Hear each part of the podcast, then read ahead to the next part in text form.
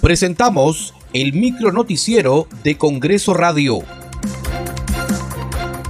¿Cómo están? Les saluda Danitza Palomino. Hoy es jueves 7 de abril de 2022. Estas son las principales noticias del Parlamento Nacional. La presidenta del Congreso, Mari Carmen Alba, consideró que es momento de que el presidente Pedro Castillo evalúe dar un paso al costado.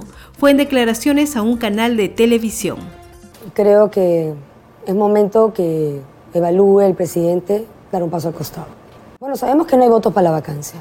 Para una vacancia se necesitan 87 votos.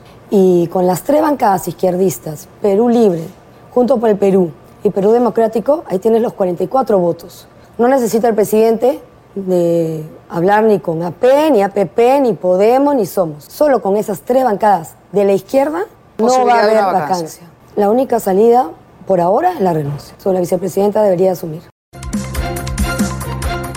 El Pleno del Congreso sesionará hoy desde las 9 de la mañana. Entre los proyectos que figuran en la agenda se encuentra el dictamen que propone modificar la ley de aeronáutica civil, estableciendo mecanismos de compensación a usuarios del transporte aéreo nacional e internacional.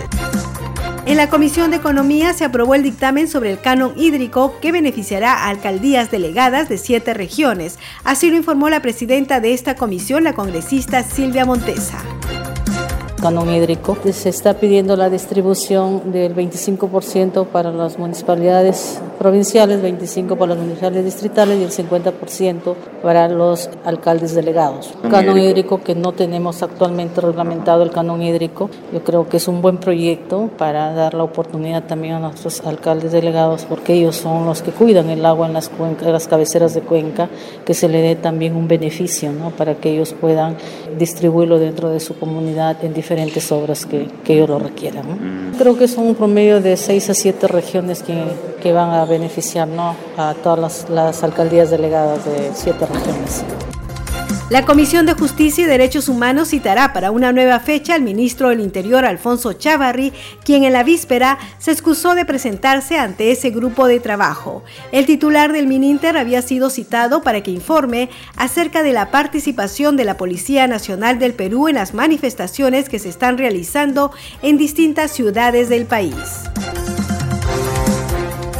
Muchas gracias por acompañarnos en esta edición. Nos reencontramos mañana a la misma hora. Hasta aquí el micro noticiero de Congreso Radio, una producción de la Oficina de Comunicaciones del Congreso de la República.